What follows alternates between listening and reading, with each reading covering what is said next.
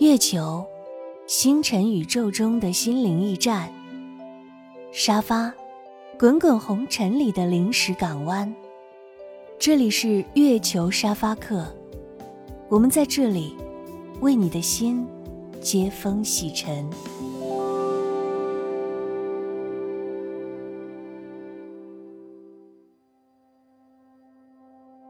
很多病友他们会用一种称呼叫做“冰火两重天”，忽然间特别开心，忽然间又特别不开心。如果梵高他不得躁郁症，可能会创造出更多有名的作品。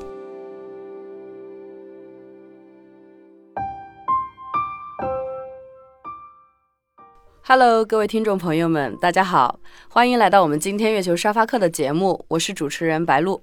大家好，我是主持人伊娜。今天我们的嘉宾是莹莹，来跟大家做一下自我介绍吧。嗯，大家好，嗯，我有个特殊的身份，就是说我原来是一个助人者，专业助人者，原来是一个社工。但是由于我自己患上了躁郁症之后，在家休养的过程中间，我慢慢的变成了一个受助的对象。而今年呢，我又有了一个新的身份，成为了一个助人者。我们刚才听到了一个关键词是躁郁症，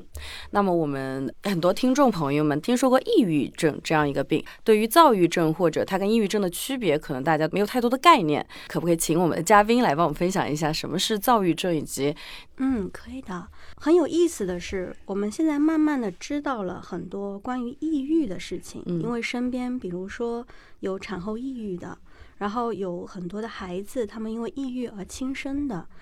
甚至还有一些抑郁症的患者做了一些犯罪的事情，然后被新闻报道的，使得越来越多的人知道了抑郁这件事情。甚至有一些公众人物也承认说自己患有过抑郁症，但是呢，躁郁症却很少有人知道。但是我提两个人，大家都知道，一个是梵高，嗯嗯嗯，知道，是一个非常出色的天才型的画家，是。然后，于是他们就把躁郁症称为天才病。认为说，哎，也许是有艺术这种特长的，有一些很出色的才华的人，他们容易得这种病症。但是其实并不是这样，就反而是，如果梵高他不得躁郁症的话，他可能会创造出更多有名的作品。但什么是躁郁症呢？它其中有一个“郁”字，它的抑郁状态的表现和抑郁症的症状几乎是一模一样的。就像是他同时得了两种病一样。我们大家都知道，如果过分悲伤是一种病，那过分开心也是一种病。很多病友他们会用一种称呼叫做“冰火两重天”。嗯，忽然间特别开心，忽然间又特别不开心。有的时候，比如说会有一段时间处在抑郁阶段，一段时间处于躁狂阶段，这种情绪的波动。变成了躁狂症患者的日常的生活状态，而在躁狂状态的时候，人会变得非常的，嗯，很有自信心，很有创造力，看这个世界就像闪闪发光一样。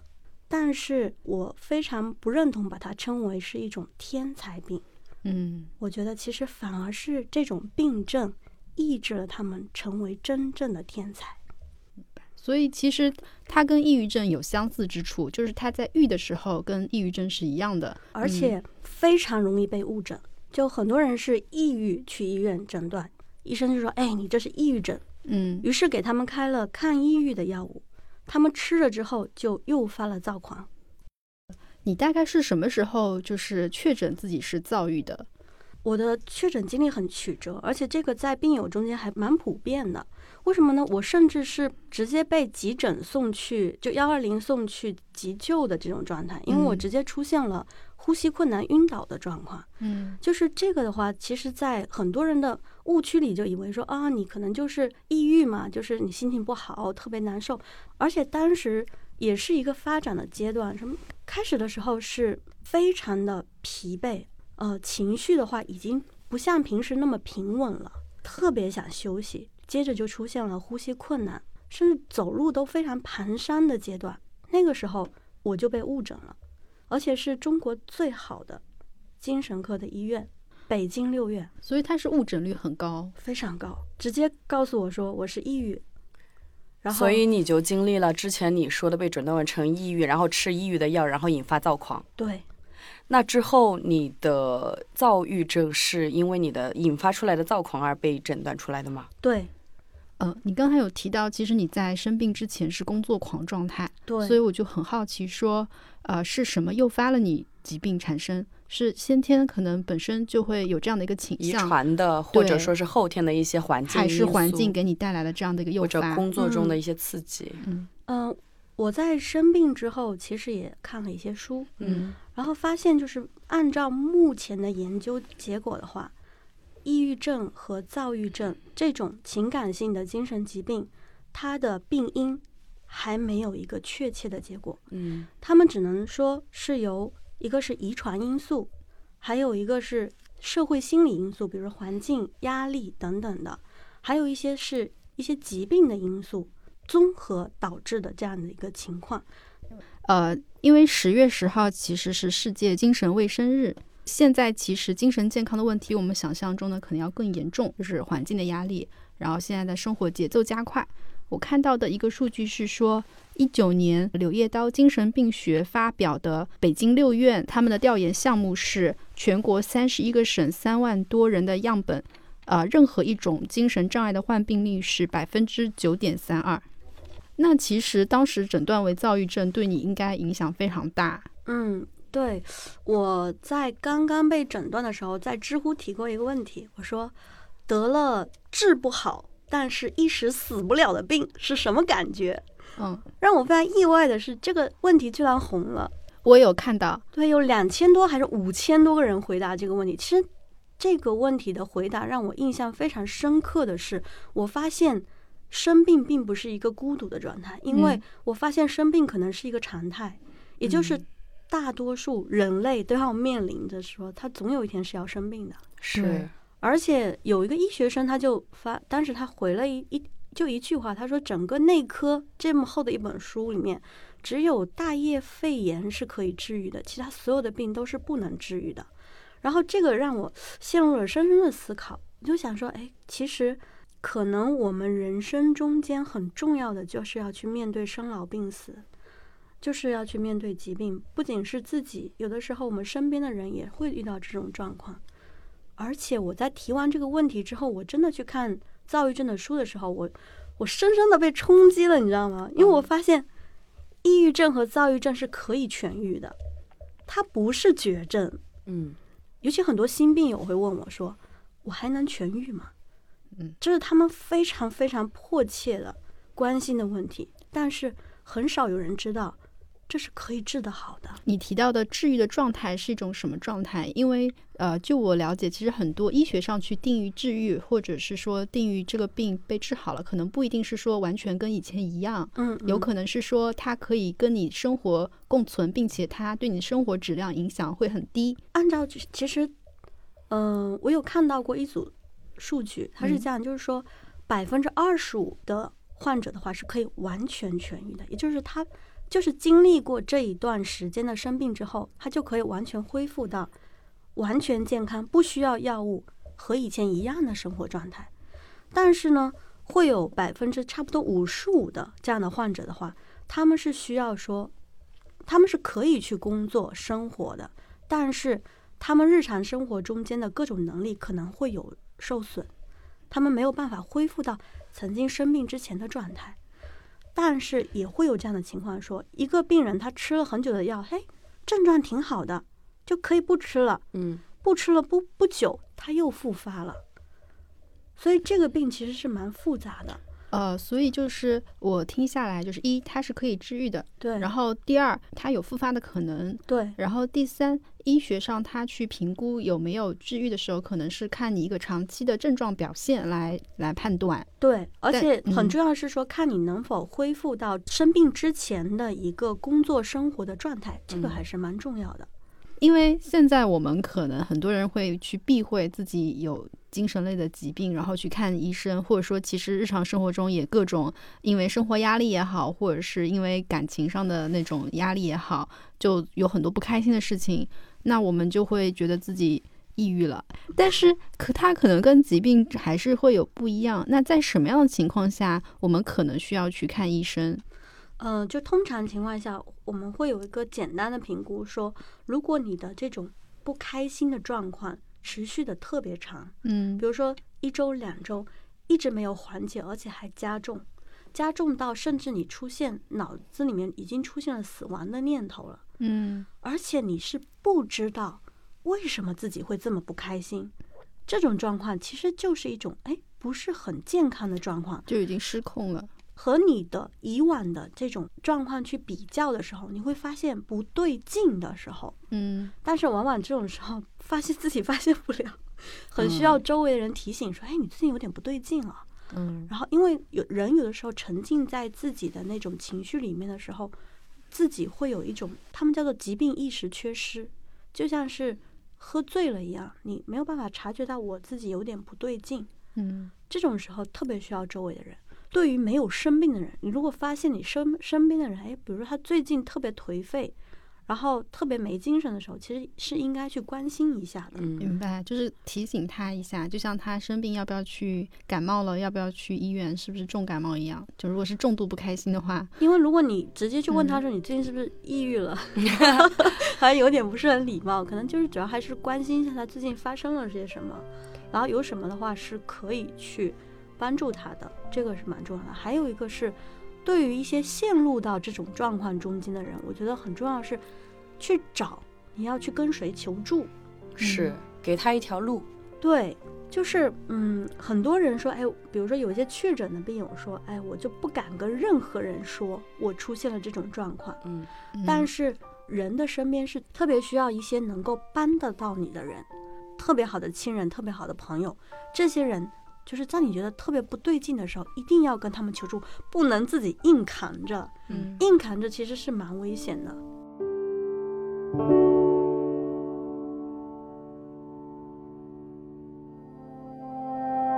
欢迎收听月球沙发课，我们陪你一起获得成长的认识、改变的勇气、行动的力量。呃，刚才我们也听到说，从助人到被别人帮助，到现在又去继续帮助其他人的一个过程。那现在的话，莹莹是有在做一个知心小家的项目，主要就是针对躁郁症患者的自助群体。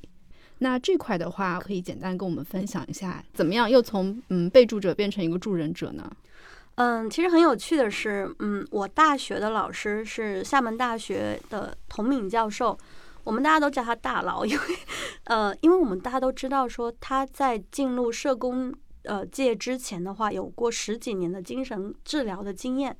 我印象特别深，是他跟我们说过一个香港的案例，有个香港的小女孩，她嗯、是单亲家庭，她爸爸的话是海员，就是常年要出海，可能半年都要在海上。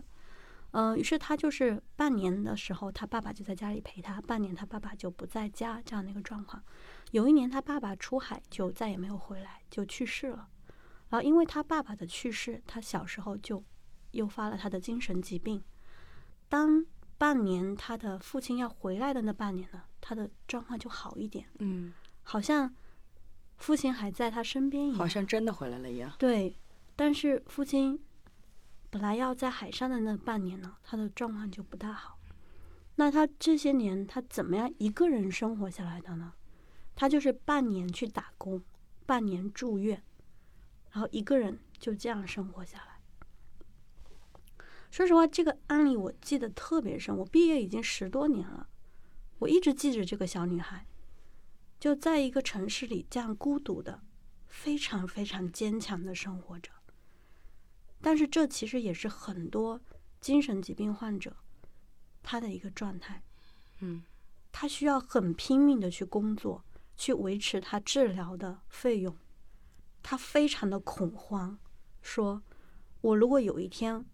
发病了怎么办？”嗯，我虽然我知道这个故事给我留下很深的印象，但是我从来都没有想过我会去做精神康复类的社工，因为我觉得是这个方向特别特别专业。对，很专业。它需要很多的知识，包括我现在做了这差不多半年多、将近一年的时间里面呢，我就发现需要很多的知识，尤其是药物的医药的知识。是，比如他在吃什么药，他会有什么副作用，他可能需要怎么样去调整。直到我自己生病了之后，我就很切身的感觉到说，我特别想说些什么，你知道为什么吗？因为我自己是经历过很曲折的这种就诊的经历，我有很多很多的机会不会成为精神疾病患者，我甚至被宛平南路 六百号的医生宣布说我已经痊愈了，嗯，但是因为缺乏知识，缺乏那种康复的知识，结果哎复发了。因为有这样的经历之后，我其实特别的想把我自己的这种经历能够分享给需要的人，我让他知道说，你生病之后你应该怎么去让自己康复，你是可以康复的。但是直到就是这次疫情，疫情对我来说真的是一个很大很大的冲击。如果我都这样这么痛苦，那那些被关在家里的其他的病友是不是也遇到同样的问题呢？嗯，是不是有没有可能说？呃，我能够为他们做点什么呢？于是那个时候就我就去联系了我 大学的老师，就联系童敏，我说啊，我我我想做这样的一件事情，我特别切切我，说我想做这样的事一件事情，但我觉得好像我的专业知识还不够，我也这么多年没有做社工了。然后大佬就说，嗯，你学的已经够了。他说，哎，你做这几件事情，第一，你找一个人跟你一起做这件事。第二的话，你去做的过程中，能够去推动一些微小的改变。如果能够推动微小的改变，那你就成功了。第三，你把你这过程中间所遇到的困难和问题，还有思考记录下来，然后发给我。嗯，他就给了我这三个建议。嗯，于是我就去做了，我就做了一个网上的聊天室。但是所有的在这个聊天室里的人，全部都是躁郁症的确诊患者。你是怎么找到这些人的？因为我曾经在知乎上面发过一篇和躁郁症一起活下去的文章，是写我个人的经历经历的。OK，我就在下面的评论里发了一条，然后迅速在一周之内就有四十多个人向我发信息说要加入这个小组，说明需求是很大的。而且让我很惊讶的是，加入进来的竟然有三分之一都是学生，甚至有很多是未成年人。这个时候，我其实特别心疼的是这些孩子们，他们一边要承受疾病的痛苦，一边还要去高考，就这个是其实是让我特别心疼的。我们会有一个小组活动，就是每周的跟他们去大家一起讨论，说，哎，比如说会有一个。病友就说：“哎呀，你们是怎么应对这种购物款的？” 最后都没有讨论出结论，只讨论出大家的惨痛经历。说：“哎呀，他说我当时买了两辆车。”我靠，病友都好有钱哦！没有，都其实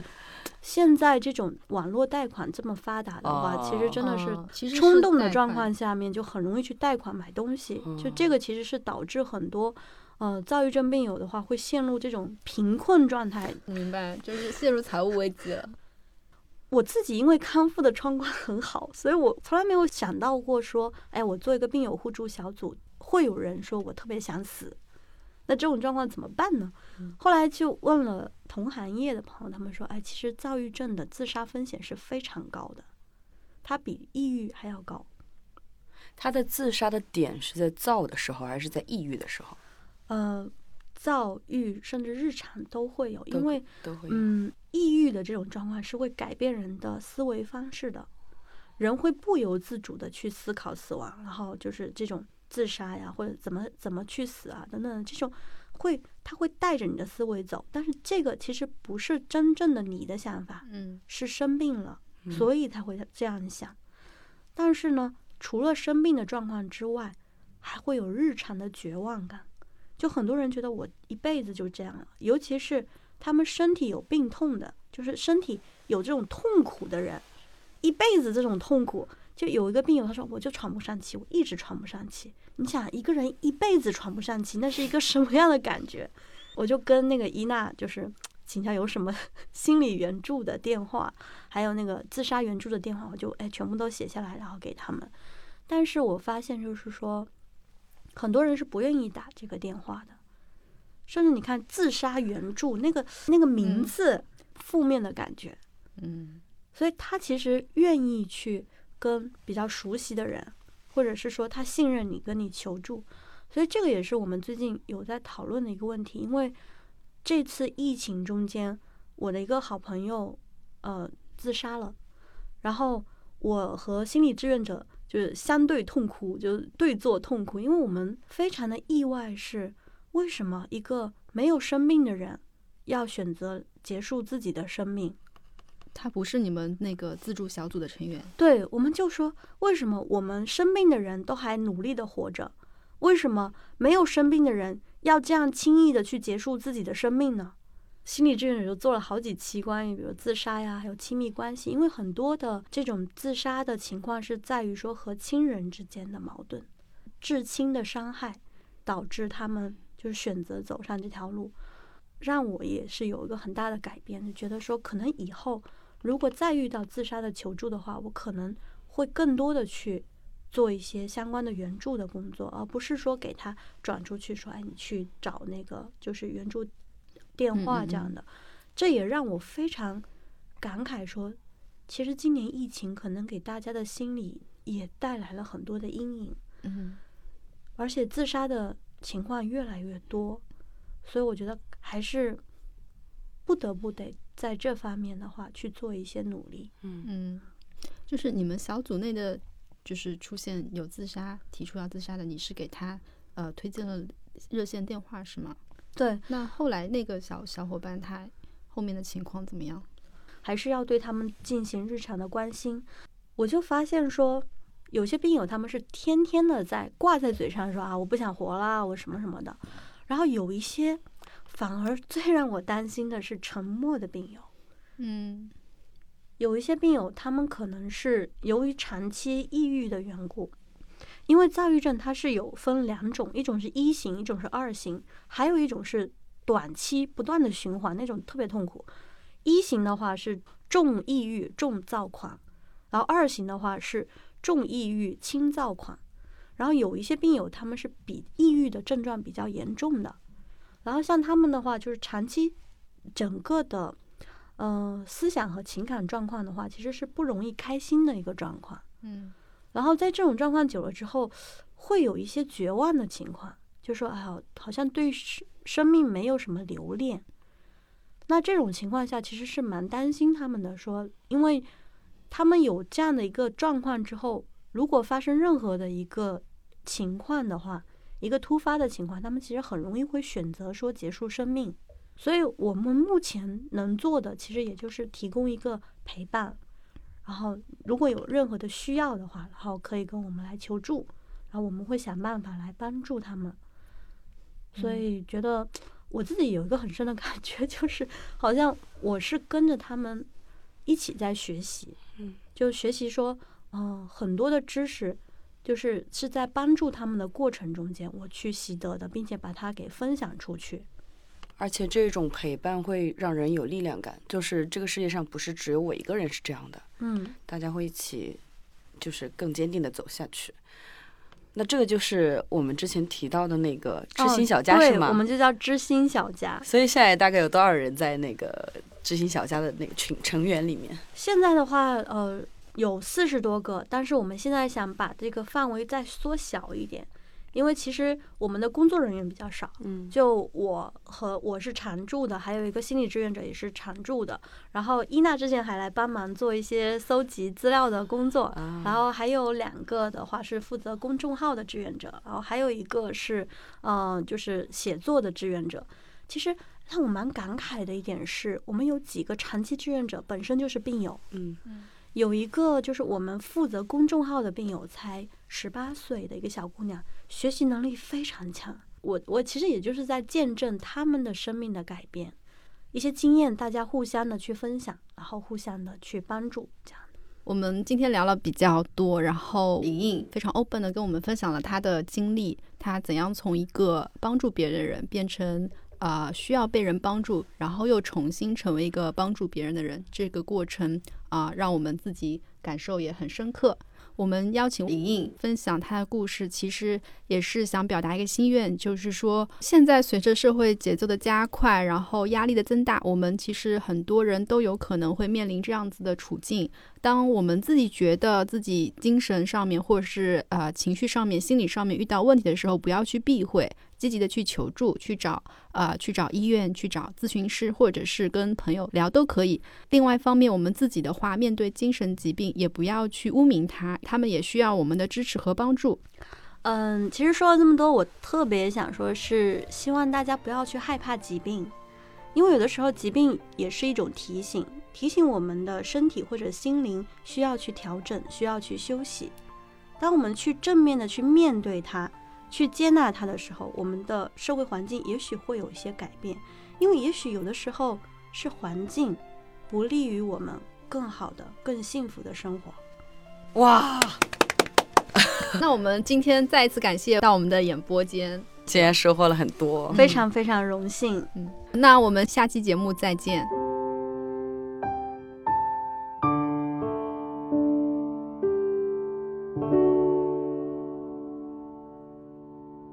欢迎收听月球沙发客，